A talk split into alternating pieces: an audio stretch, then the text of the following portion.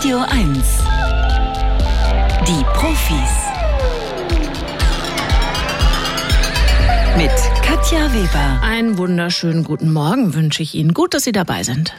Drei prallvolle Stunden populäre Wissenschaft liegen hier an. Und zwar geht es unter anderem um dies. Es ist gelungen, die Flugbahn eines Insekts zu tracken. Und zwar die des Totenkopfschwärmers. Das ist ein Nachtfalter, an den Sie sich vielleicht noch ungut erinnern aus Das Schweigen der Lämmer.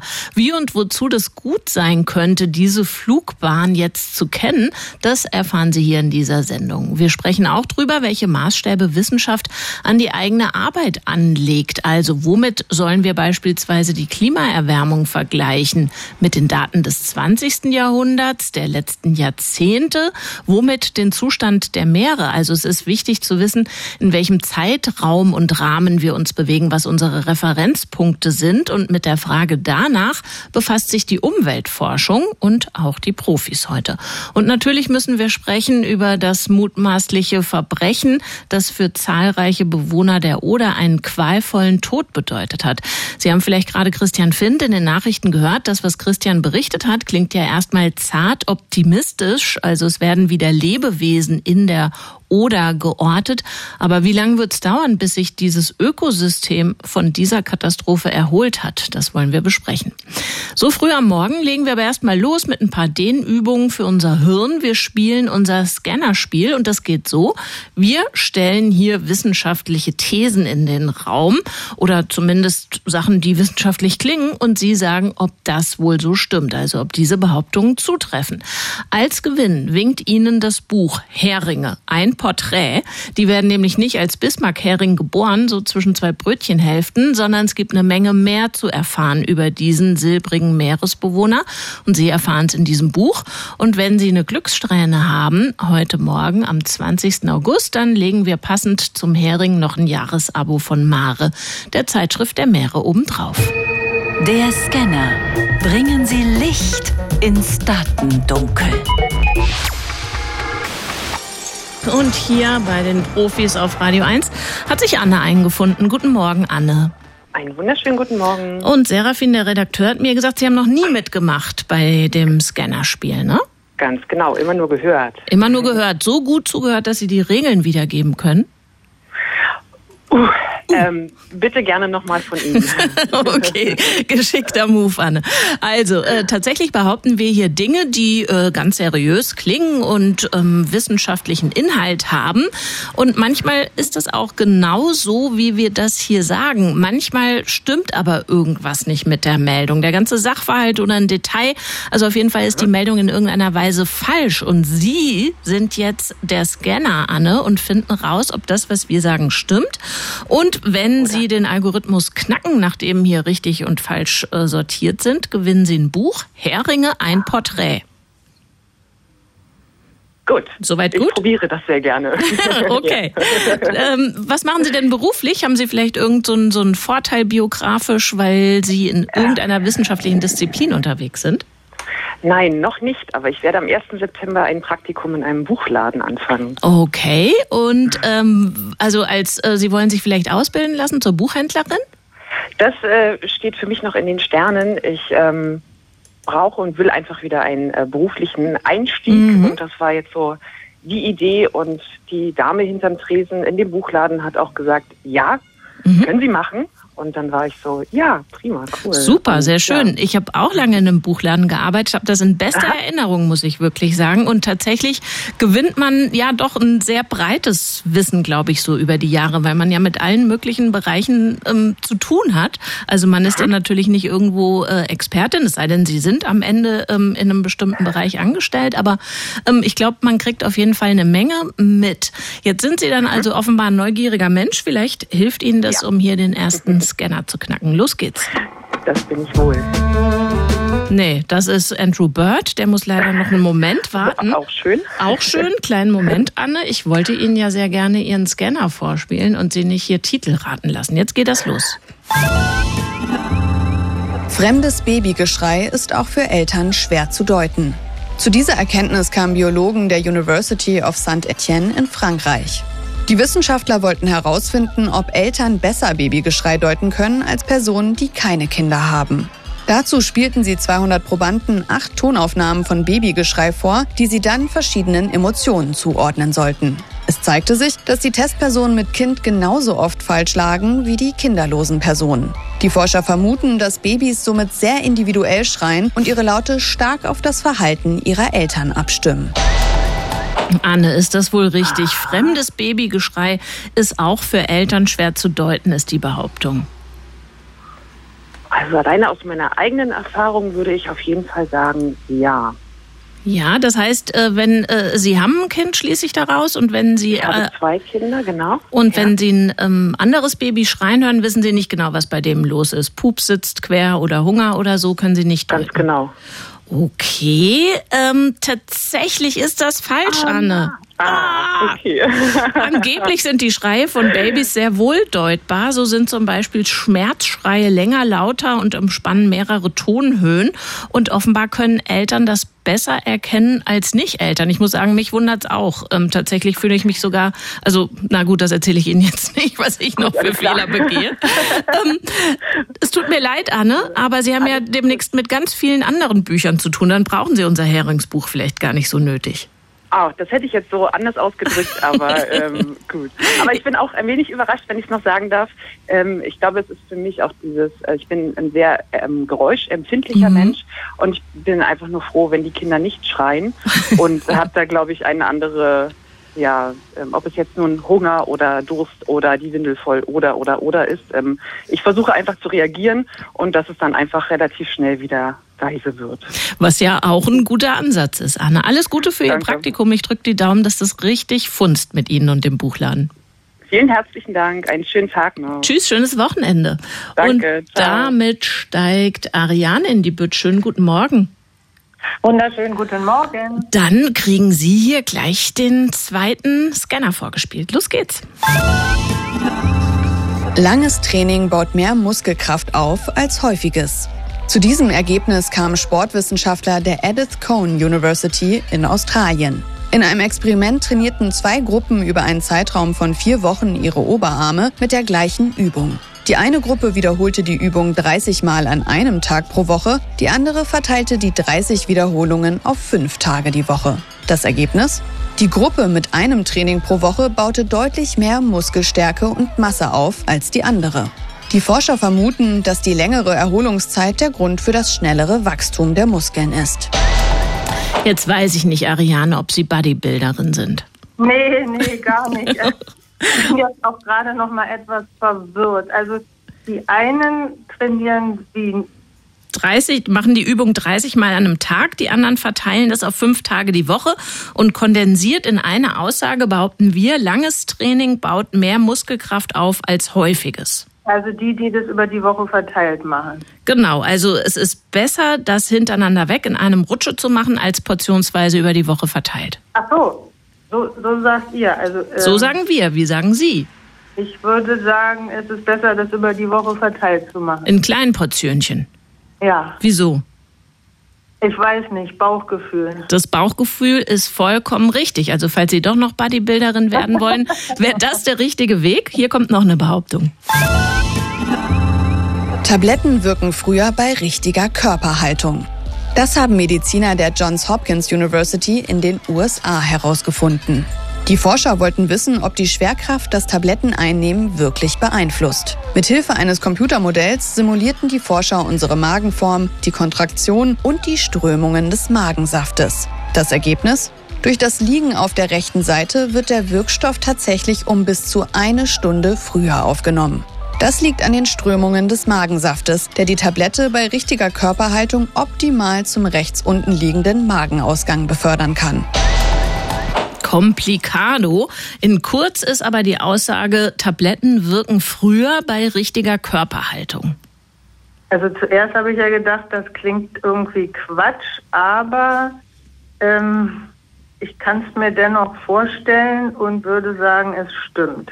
Das stimmt auch, dass es stimmt, Ariane. Also das Buch hätten Sie so gut wie, beziehungsweise Sie haben es schon, Heringe ein Porträt, aber ich würde Sie natürlich gerne in Versuchung führen. Der letzte Scan. Echte Profis gewinnen ein Jahresabo von Mare oder verlieren alles. Sind Sie in Spiellaune?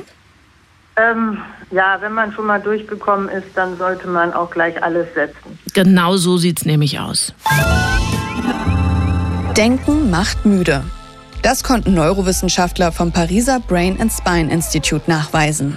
Die Verhaltenswissenschaftler untersuchten Mechanismen hinter mentaler Erschöpfung. In einem Experiment sollten Probanden schwierige Aufgaben lösen, während eine Kontrollgruppe vergleichsweise einfache Aufgaben löste. Dabei wurden die Gehirne der Teilnehmer überwacht. Bei Personen, die schwierige Aufgaben lösen mussten, wurde viel Glutamat nachgewiesen. Je mehr Glutamat im Hirn ist, desto mehr Aufwand ist nötig, um das Gehirn zu aktivieren. Die Folgen sind mentale Erschöpfung und ein beeinflusstes Entscheidungsverhalten. Also die Aussage ist, Denken macht müde. Hm, das ist jetzt schwierig. Das ist jetzt schwierig. Sie hatten ja, ja. schon zweimal ein Bauchgefühl, das Sie ja. nicht getrogen hat. Was sagt Sie jetzt? Das, ja, mein Bauchgefühl sagt, äh, das stimmt nicht. Dass wenn man mehr denkt, glaube ich, dass es eher mehr angeregt wird. Aber mein Telefonjoker hier neben mir, der sagt, es würde stimmen. Und jetzt bin ich hin und her gerissen. Ähm, also ja, das war ja auch so ein bisschen davon die Rede, dass man ähm, durch dieses viele Denken so ein bisschen abschlafft. Aber ich glaube eigentlich, klar, wenn ich nicht im Büro bin und, und viel mache, dann habe ich eher Hunger, aber dass mich Denken müde macht, also. Hm. Das ist die Aussage. Ist es richtig oder ist es falsch, Ariane? Jetzt zähle ich mal runter von drei, damit Sie zu Potte kommen. Das macht es leichter. Drei, zwei. Also ich eins. entscheide mich gegen meinen Joker hier und sage, es ist falsch. Es ist falsch, sagen Sie. Verdammt, Sie müssen viel mehr auf Ihren Joker hören, Ariane. Jetzt haben Sie alles verzockt. Buch Na, wie Abo.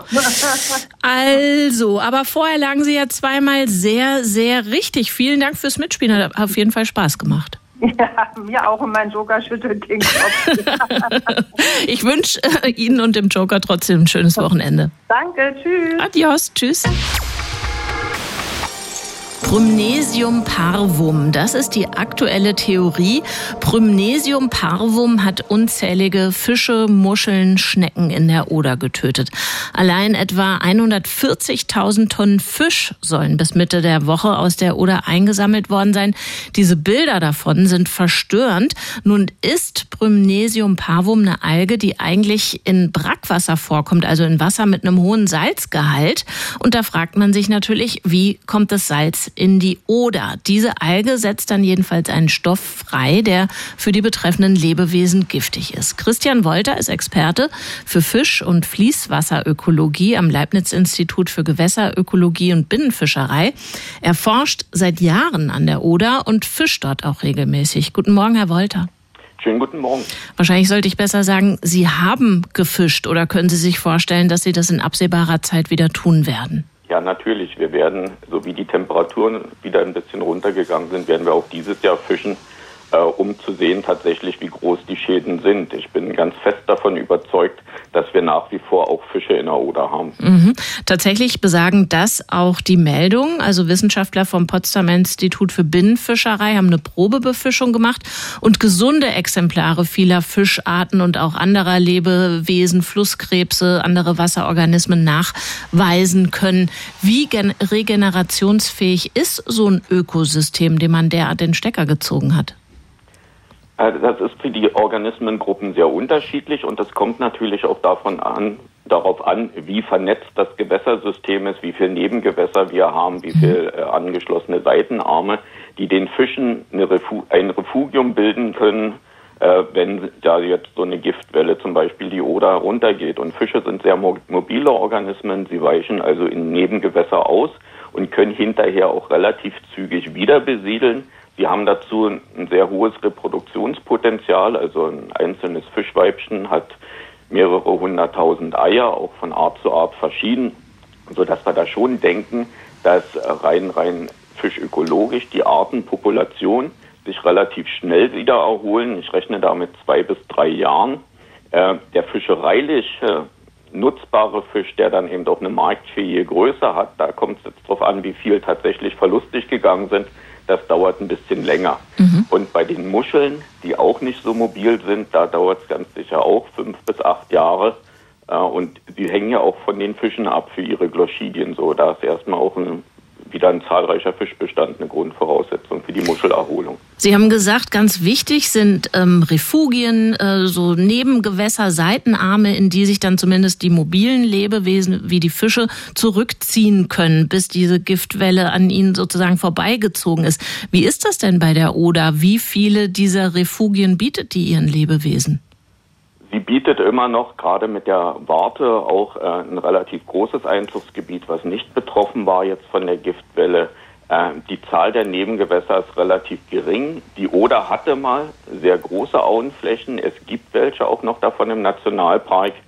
Aber man kommt sich vor wie ein Wanderprediger. Wir reden nach jedem Hochwasser, reden wir darüber, dass es eigentlich viel zu wenig von diesen Auenflächen gibt. Sie müssten mhm. wieder revitalisiert werden, müssten wieder angebunden werden, um so einen Fluss resilienter zu machen, sowohl gegen solche Schadwellen als auch gegen Klimafolgen.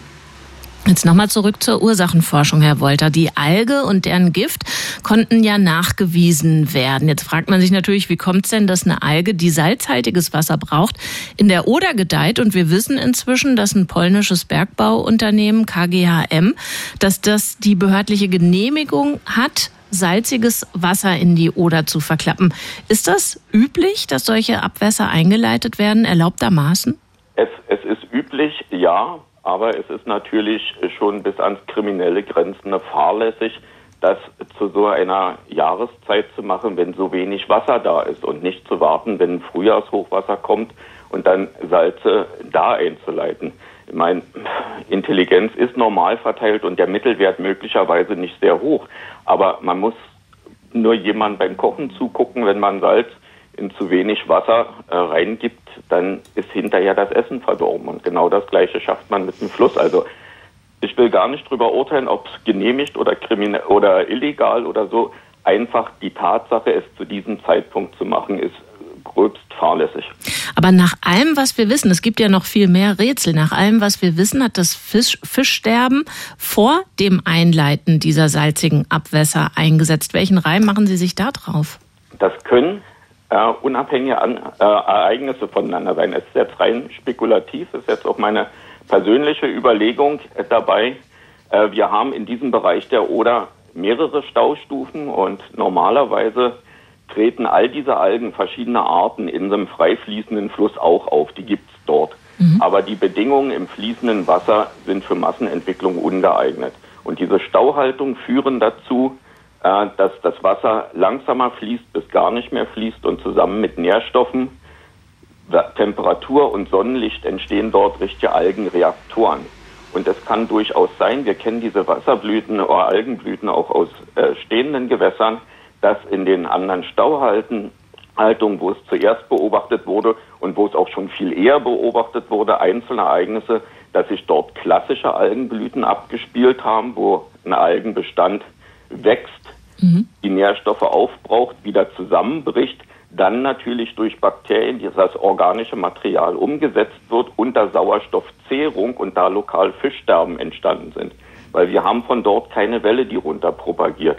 Das beginnt dann erst weiter unten und wo dann eben nicht vielleicht eine Grünalge oder eine Braunalge oder so zur Massenentwicklung gekommen ist, sondern eben diese Brackwasseralge, die auch noch in der Lage ist, das Toxin zu bilden und seit äh, gestern späten Nachmittag wissen wir eben auch gesichert, dass sie tatsächlich dieses Toxin gebildet hat, was wir jetzt auch ursächlich für das Fischsterben annehmen. Christian Wolter ist Experte für Fisch- und Fließgewässerökologie am Leibniz-Institut für Gewässerökologie und Binnenfischerei. Mit ihm habe ich gesprochen über das massenhafte Sterben in der Oder und über die Möglichkeit eines Lebens danach. Haben Sie besten Dank für das Gespräch, Herr Wolter. Sehr gerne. Und was Sie hier hören, das ist ein Nachtfalter. Ein Nachtfalter namens Totenkopfschwärmer.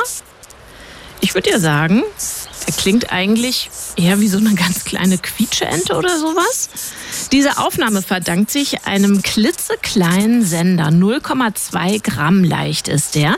Der wurde dem Totenkopfschwärmer angehängt und dank des Senders wissen wir jetzt, der Totenkopfschwärmer, der legt in einer Nacht bis zu 80 Kilometer zurück. Also das ist sowas wie die Strecke Babelsberg-Fürstenwalde. In einem Rutsch ist es für ihn machbar. Professor Martin Wikelski ist nicht nur Biologe und Direktor der Abteilung Tierwanderung am Max-Planck-Institut für Verhaltensbiologie, sondern sondern er ist auch Pilot und mit Sonar im Ohr hat er den Totenkopfschwärmer belauscht und verfolgt in seiner Propellermaschine. Guten Morgen, Herr Wikelski. Guten Morgen. Wieso haben Sie sich denn den Totenkopfschwärmer ausgesucht für das Ganze? Der Totenkopfschwärmer ist ein Weitwanderer und er ist ein großes Insekt und außerdem wenig gestresst. Also der redet sogar mit uns. Das heißt, äh, der kann gut mitarbeiten. Okay, ähm, eigentlich sagen einem Wissenschaftler ja immer jetzt, äh, wenn ich solche Vergleiche anstrenge, jetzt überspannt's mal nicht mit solchen menschlichen Vergleichen. Sie sagen, ähm, der redet mit Ihnen und ist ein gechillter Typ. Wieso denn das? Also wie kommen Sie drauf? Naja, er ist einer von den wenigen Insekten, die wirklich ähm, zu einem hinreden, ein, ähm, Lautäußerungen machen, wenn man die in der Hand hat oder mhm. wenn man mhm. mit denen was macht. Ähm, und ähm, wenn man die in der Hand hat, sind die wirklich ganz ruhig und äh, lassen sich da eben auch den Sender aufkleben, auf diesen kleinen Totenkopf drauf, da geht's am besten. Und ähm, haben auch nichts dagegen, mit dem dann zu fliegen. Der fällt nach ein paar Tagen wieder ab, das ist alles okay. Aber damit kann man toll mit denen arbeiten. Also im Schweigen der Lämmer ist das Insekt ja Sinnbild des Bösen. Bei Ihnen klingt das nicht so. Nee, die sind total klasse. Die kommen im Frühjahr eben über die Alpen zu uns nach Norden und jetzt mehr, wenn es wärmer wird und ziehen dann im Herbst wieder über die Alpen ins Mittelmeergebiet oder nach Afrika. Also ein ganz tolles Insekt, an dem man eben natürlich auch sehr viel lernen kann, wie Insekten überhaupt ziehen. Jetzt ist die Gesamtstrecke, die diese Tiere zurücklegen, Sie haben es ja gesagt, eigentlich leben die in den Tropen in Afrika. Im Sommer sind sie in ganz Europa unterwegs bis hoch nach Island. Die können bis zu 4000 Kilometer zurücklegen. Wie lang war denn die Strecke oder die Reise, die Sie insgesamt begleiten konnten? Nicht überall da, wo der Totenkopfschwärmer eine Zwischenlandung macht, ist ja auch ein Landeplatz für Sie gewesen. Genau, also wir konnten die eine Nacht während dem Flug beobachten. Das sind so vier bis sechs Stunden, vielleicht auch mal acht Stunden. Und dann zwei von denen auch über die Alpen am Lago Maggiore wiederfinden. Äh, das Schöne ist, wir wissen eben ungefähr, wo sich die aufhalten, nämlich in Bienen, Bienenstöcken. Und dann, wenn man weiß, wo die sind da unten, dann kann man auch hingehen und schauen, da ist der jetzt, kommt das Signal jetzt aus dem Bienenstock und es war so. Und wir haben eben auch herausgefunden, die halten eine ganz genaue Linie. Das heißt, die suchen sich wahrscheinlich einfach den niedrigsten ähm, Fleck am Horizont, halten darauf zu die ganze Nacht, auch wenn der Wind von Osten, von Westen, von vorne, von hinten kommt. Also die sind sehr gute Navigatoren. Jetzt haben Sie sich keinen altgedienten Totenkopfschwärmer rausgesucht, um den zu besendern, sondern einen, der im Labor herangezogen worden ist. Und der wusste trotzdem, wo es lang geht. Genau, wir haben die von draußen geholt, von den Kartoffelfeldern aus der Schweiz und dann im Labor äh, schlüpfen lassen.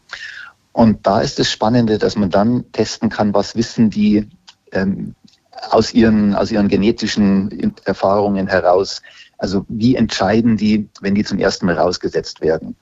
Und da scheint so, dass die ganz einfache Daumenregeln haben. Eben, wie gesagt, die suchen sich den niedrigsten Punkt am Horizont ungefähr in Süden oder südwestlicher Richtung und dann fliegen sie da drauf zu. Und es ist entweder der Bernardino-Pass vom Bodensee aus oder eben der Westrand der Alpen. Jetzt haben Sie also diesen Reiseverlauf der Totenkopfschwärmer verfolgt, bis über die Alpen drüber. Was bringt es jetzt den Insekten und was bringt es uns, dass wir das jetzt wissen? Ja, für uns ist es unglaublich wichtig, weil Insekten ganz wichtige Ökosystemdienstleistungen für uns vollbringen. Ähm, Bestäubung, die Bienen, aber auch viele andere äh, Insekten. Auf der anderen Seite haben wir natürlich auch Probleme mit invasiven ähm, Insektenarten, zum Beispiel der asiatischen Hornisse, die bei uns viel kaputt macht, oder auch ähm, Insekten im Wald. Und ähm, es ist immer noch so, dass einer von zehn Menschen, also jeder zehnte Mensch auf der Welt von Wanderheuschrecken jedes Jahr beeinflusst wird, in Zonen, die dann auch für Europa wichtig sind, eben Nordafrika, äh, Sahel und so weiter.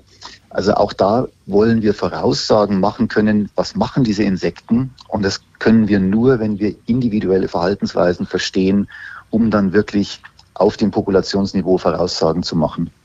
Das sagt Martin Wikelski, der leitet die Abteilung Tierwanderung am Max-Planck-Institut für Verhaltensbiologie und er ist Professor an der Universität Konstanz und gesprochen habe ich mit ihm über den Weg der Totenkopfschwärmer. Den hat er nämlich nachgezeichnet. Besten Dank dafür und für das Gespräch. Dankeschön. Ciao. Wo ist eigentlich normal Null? Mit dieser Frage befasst sich die Umweltforschung, wenn sie versucht, das sogenannte Shifting Baseline Syndrome zu fassen. Was das für ein Syndrom ist, lässt sich vielleicht am besten anhand eines Beispiels illustrieren. Nehmen wir mal eins aus der Klimaforschung. Das Normalklima, also die Referenz, mit der wir aktuelle Daten vergleichen. Das Normalklima war also bis vor kurzem der Zeitraum von 1961 bis 1990 und im vergangenen Jahr Jahr wurde dieser Rahmen verschoben. Den Vergleichswert bildet jetzt ein anderer Zeitraum, der von 91 bis 2020. Mit diesem Shifting Baseline Syndrome beschäftigt sich Sabine Höhler. Die ist Professorin für Wissenschaftsgeschichte an der Königlich Technischen Universität oder Hochschule heißt es, glaube ich, übersetzt in Stockholm. Schönen guten Tag, Frau Höhler. Ja, guten Tag. Freut mich. Wie beschreiben Sie einer Person, die sich damit überhaupt noch nicht beschäftigt hat, dieses Shifting Baseline Syndrome? Na, das Beispiel, äh, das Sie genannt haben, ist äh, ein, ein sehr schönes Beispiel für die, den statistischen Durchschnitt, den wir uns äh, errechnen müssen und aber auch äh, die Bezugsgröße finden, also dieses Normal Null. Es macht sehr viel Sinn, äh, das Normalklima zu verschieben mit den Generationen. Die neue Referenzperiode von 91 bis 2020 äh, ist viel aktueller und die äh, kommt dem erlebten Klima der jetzigen Bevölkerung, also der jetzt lebenden Bevölkerung viel näher. Insofern ist es vernünftig, äh, für den Wetterdienst mit der Zeit zu gehen. Aber man muss auch sehen, dass ähm, der Temperaturmittelwert in dieser neuen Referenzperiode um mehr als ein Grad höher liegt als in der alten. Jetzt also fallen sehr warme Jahre gar nicht mehr auf, weil sämtliche Jahre in dem neuen Zeitraum verhältnismäßig zu warm waren. Verhältnismäßig heißt in Bezug auf frühere Normalnull. Das heißt, wir äh, können eventuell diesen äh, langsam ansteigenden Temperaturmittelwert der Klimaerwärmung gar nicht mehr erfassen, äh, weil wir ihn äh, statistisch nicht sehen können. Das, das wäre also ein Beispiel für die Shifting Baseline in der Statistik. Also es ist ein zweischneidiges Schwert. Es ist ja schon klar, dass wenn wir bei der Klimaforschung und dem Beispiel bleiben wollen, dass wir nicht die Eiszeit ja. als Referenz heranziehen können. Ne? Also äh, eine Umwelt, die mit unserer heutigen nichts zu tun hat. Aber was passiert denn, wenn wir die menschgemachten Veränderungen gar nicht mehr erkennen können, wenn wir diesen Referenzpunkt oder diesen Rahmen verschieben? Berauben wir uns mhm. da nicht verschiedener Möglichkeiten? Also für die Klimaforschung äh, und auch die Kommunikation ist es wichtig, dass wir lange, langfristige Veränderungen weiter beobachten, um diese Trends zu sehen. Und das wird auch gemacht. Ähm, der, äh, der Deutsche Wetterdienst äh, benutzt für die Bewertung der langfristigen Klimaentwicklung weiterhin diese ältere Referenzperiode, denn sonst tatsächlich ähm, verschwinden Ausreißer, statistische Ausreißer oder, oder warme Jahre im, im, im Rauschen der Statistik. Ähm, und wir wollen diese, diese langfristigen Veränderungen ja auch sehen. Insofern hat eigentlich die Klimaforschung äh, diese Daten und die Informationen zur Verfügung, die weit über unsere gelebte Zeit, also unsere generationelle Zeit hinausgehen. Also mhm. systematische Wetteraufzeichnungen seit dem späten 19. Jahrhundert. Wir wissen, die Erde erwärmt sich äh, um eins bis zwei Grad, drei Grad, womöglich seit der Industrialisierung. Das heißt, wir haben auch viel längere Referenzzeiträume, auf die wir uns beziehen. Und dafür gibt es auch ähm, Datenmaterial, um das zu untermauern. Seit der Industrialisierung wäre dann eben eine Baseline, ein Referenzpunkt, der 250 Jahre zurückliegt. Also wir müssen, wenn, wohl. müssen wir, wenn wir mit Statistik arbeiten, immer sehr genau hinschauen, was wird denn hier womit verglichen. Ich möchte gerne noch ein anderes Beispiel ins genau. Feld führen. Im vergangenen Sommer, im Juli, gab es in Rheinland-Pfalz und Nordrhein-Westfalen vor allem eine sogenannte Jahrhundertflut. Jetzt wird aktuell für Bayern weiterhin Starkregen angesagt. Keller könnten volllaufen, Erdrutsche werden nicht ausgeschlossen. Was macht das denn mit uns, wenn wir solche Jahrhundertfluten nicht mehr einmal in 100 Jahren erleben? Ja, äh, das glaube ich sehen wir derzeit. Äh, diese Gewöhnungseffekte sehen wir, dass Jahrhundertereignisse, sogenannte Jahrhundertereignisse, die ja im Grunde auch statistische Ereignisse sind, jedes Jahrzehnt womöglich stattfinden oder noch häufiger in der Zukunft. Und dann könnte es passieren, dass dieses Außergewöhnliche einmal in einem Jahrhundert uns alltäglich wird. Das heißt, dass eine neue Generation die Umweltveränderungen als normal erleben wird, die frühere Generationen als außergewöhnlich, als extrem oder als katastrophisch erlebten. Und das ist eigentlich das Problem, was dieses Shifting Baseline Syndrome ja auch anspricht. Also diese Gewöhnungseffekte, die sich einstellen, wenn wir unsere Bezugsgrößen und Referenzrahmen ändern. Und äh, in der gelebten Normalität, also das, was wir als normal oder gewöhnlich empfinden, ist es äh, eben die gelebte Zeit, die das bestimmt. Wir vergleichen uns immer an unserer gelebten Zeit. Äh, und da kann es sein, dass äh, wiederholte Extremereignisse zu äh, zu, zu einer Toleranz oder gerade zu Abstumpfung führen. Das ist ja nicht nur in der in der Umweltdebatte das Problem. Der, der Ukraine-Krieg führt uns das gerade vor. Ne? Also dieses Problem der, der Akzeptanz im Grunde einer Extremsituation. Wenn Sie jetzt als Wissenschaftshistorikerin unseren Umgang mit diesen Referenzrahmen betrachten, mit diesen Vergleichspunkten, haben wir einen vernünftigen, sinnvollen Umgang damit? Also ich glaube, es ist vernünftig insofern, als wir nicht in Extremen äh, beharren können. Wir können da nicht verharren. Wir können die nicht leben, sondern müssen äh, Gewöhnung als eine Akzeptanzstrategie, ja geradezu als als eine Bewältigungsstrategie auch äh, äh, erproben und und äh, und leben. Und es wird gemacht kollektiv und individuell. Kollektiv machen wir das, indem wir delegieren. Also wir institutionalisieren bestimmte Umgänge mit mit Extremereignissen, dass man Bereitschaftsdienste erhöht, Krisenbereitschaft. So haben wir es in der Pandemie jetzt gelernt und eingeübt. Oder dass wir ähm, Klimaanpassungsstrategien entwickeln. Also in, insofern ist es natürlich vernünftig, sich, äh, sich an Extreme zu gewöhnen, äh, weil, weil wir äh, äh, ja Anpassungsstrategien und Umgangsformen äh, auch entwickeln müssen. Das und äh, das tun wir sowohl individuell als auch äh, in, als Gesellschaft sagt Sabine Höhler. Sie ist Professorin für Wissenschaftsgeschichte an der Königlich Technischen Hochschule in Stockholm. Und mit ihr habe ich gesprochen über sinnvolle Referenzrahmen beziehungsweise das Shifting Baseline Syndrome. Besten Dank für das Gespräch heute. Ich danke auch. Über die potenziell negativen Auswirkungen von Videospielen wird oft gesprochen, Sucht, Aggression. Da wird dann nach Zusammenhängen gesucht. Aber was, wenn Gamen kognitive Fähigkeiten positiv beeinflussen würde?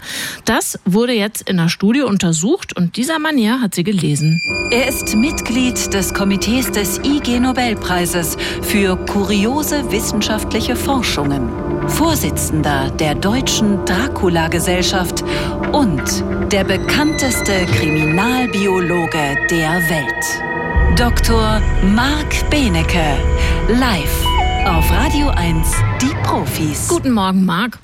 Einen wunderschönen guten Morgen. Spielst du eigentlich Videospiele? Nee, eigentlich nicht, muss ich sagen. Ja. Nee, ich habe ich mich auch, auch gefragt. Also das letzte Mal, ich glaube so zu Grundschulzeiten, als das, als das gerade losging, da gab es doch, ähm, kennst du das Bücherwurm? So eine Raupe, die so von A bis Z die Buchstaben frisst und entsprechend ja. immer länger wird? Ja, ich habe so ein Häschenspiel, wo aber Hasen so kleine Höhlen bauen und dann Möhren anbauen und Tapeten an die Wand kleben. Also sind wir beide offenbar nicht so für diese Studie draußen. geeignet. Mhm. Wir sind draußen, denn es wurde unterschieden in dieser Studie aus den USA, die übrigens von Mathematikern, Physikern, Astronomen, Statistikern und Statistikerinnen gemacht wurde und auch eine neurowissenschaftliche Person war dabei. Die haben unterschieden, man muss mindestens fünf Stunden pro Woche spielen, dann ist man ein Player, ein, einer der Videospiele spielt. Und wenn du weniger als fünf Stunden pro Woche spielst, die meisten haben weniger als eine Stunde pro Woche gespielt von den Non-Playern, also uns wahrscheinlich, die und mir, äh, dann gehörtest du nicht dazu. Die Spiele sind sehr interessant, denn ähm, die neueste heiße Scheiße ist seit ungefähr 2017 das sogenannte Battle Royale Spiel ähm, Genre. Das muss man jetzt in dem Zusammenhang verstehen, weil das was mit der Studie zu tun hat. Das ist da wirst du abgeworfen oder mit einem Bus irgendwo rausgelassen und dann musst du gegen alle anderen kämpfen. Also das ist ein Spiel mit anderen Spielern, die, die du nicht kennst, die irgendwo im Internet mit dir rumgeistern. Und dann mhm. wirst du durch die Spiellogik gezwungen, dass alle sich umbringen. Und am Ende kann nur einer überleben. Das äh, hört sich natürlich nach einer schlechten Einwirkung an. In China wurden die angeblich auch verboten, bis dann lauter Klone aufgetaucht sind, sodass natürlich dann doch alle Kids das spielen. Und das muss man wissen, weil es eben gerade nicht unser Häschenspiel oder unser Bücherwurmspiel ist, äh, sondern es sind Spiele, wo man jetzt wirklich als Eltern denken könnte, weiß ich nicht, ob das gut ist. Zum Beispiel Fortnite ist das bekannteste, Call of Duty, Warzone ist ein bekanntes oder Vampire the Masquerade. Also die jüngeren Hörerinnen und Hörer wissen jetzt genau, äh, wovon wir hier reden. Und äh, jetzt Eltern hat man diese, auch. Die Eltern vielleicht auch. Und ähm, dann wurden die äh, Probanden und Probandinnen in ein Funktions-MRT geschoben. Das ist das Gerät, wo du genau sehen kannst, was, wie viel Sauerstoff im Gehirn gerade wo verbraucht wird. Und dann hat man sie spielen lassen, aber nicht diese Spiele, sondern was ganz anderes, nämlich 600 Punkte, winzig kleine Punkte, die sich von links nach rechts bewegen. Und dann kriegst du die Aufgabe, einen andersfarbigen Punkt, der anders als alle anderen Farben in dieser Punktwolke sind, zu beobachten. Und mhm. jetzt wurde geguckt, können das die Computerspieler besser als die Nicht-Computerspieler und Spielerinnen.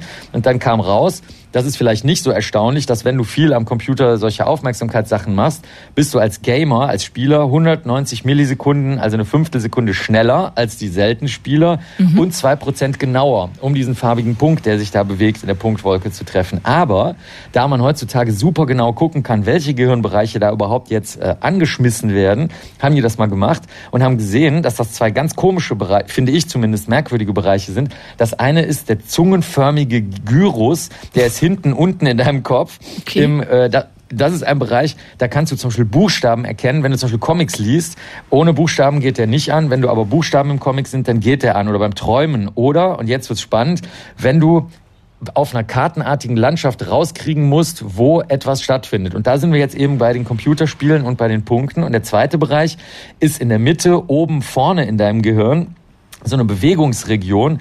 Und die ähm, wird angeschmissen, wenn du durch innere Anregungen heraus was machen willst. Also zum Beispiel, du willst dir einen Kaffee machen, dann musst du dir überlegen, wo deine Kaffeemaschine steht beim Frühstück, während du gerade RBB hörst oder so.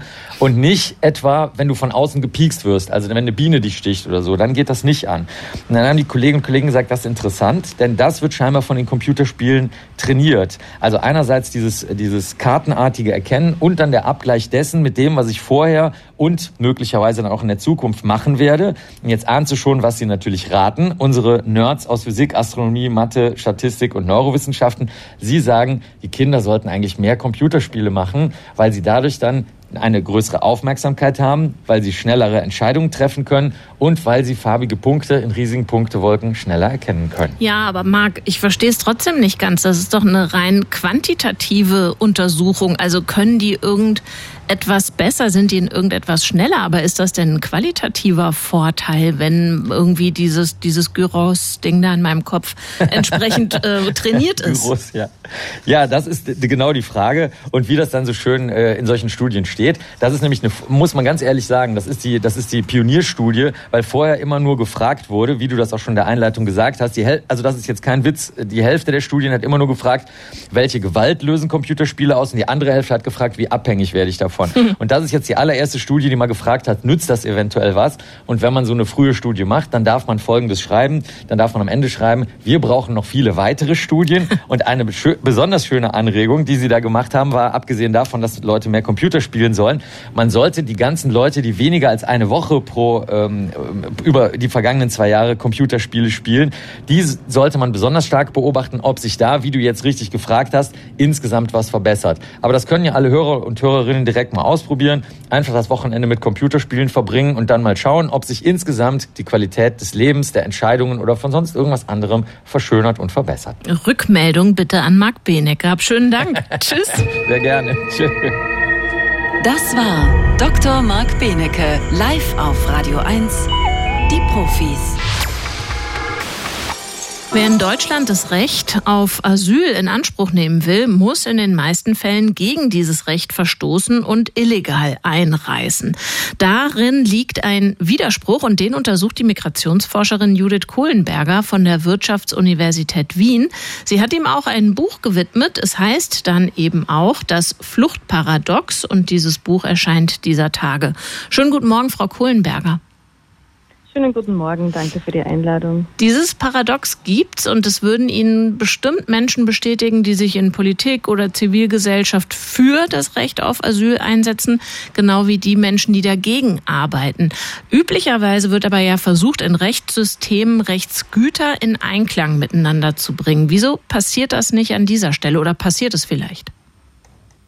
Ja, ich glaube, das äh, Fluchtparadox und noch konkreter gefasst, das von Ihnen angesprochene Asylparadox, das zeigt einfach deutlich, wie nationalstaatliches Eigeninteresse, häufig in Form von Grenzschutz, auf supranationale, nämlich menschenrechtliche Ansprüche trifft. Ähm, und da tut sich eben ein Widerspruch auf.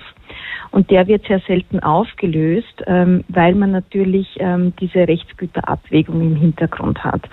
Und ganz konkret zeigt sich das dann darin, dass im jetzigen System Geflüchtete, vor allem aus Drittstaaten, muss man sagen, ähm, zuerst einmal Recht brechen müssen, also Grenzen ohne einen gültigen Aufenthaltstitel quasi illegal passieren müssen, um dann auf dem Boden des Aufnahmelandes Asyl zu beantragen. Das ist das Asylparadox.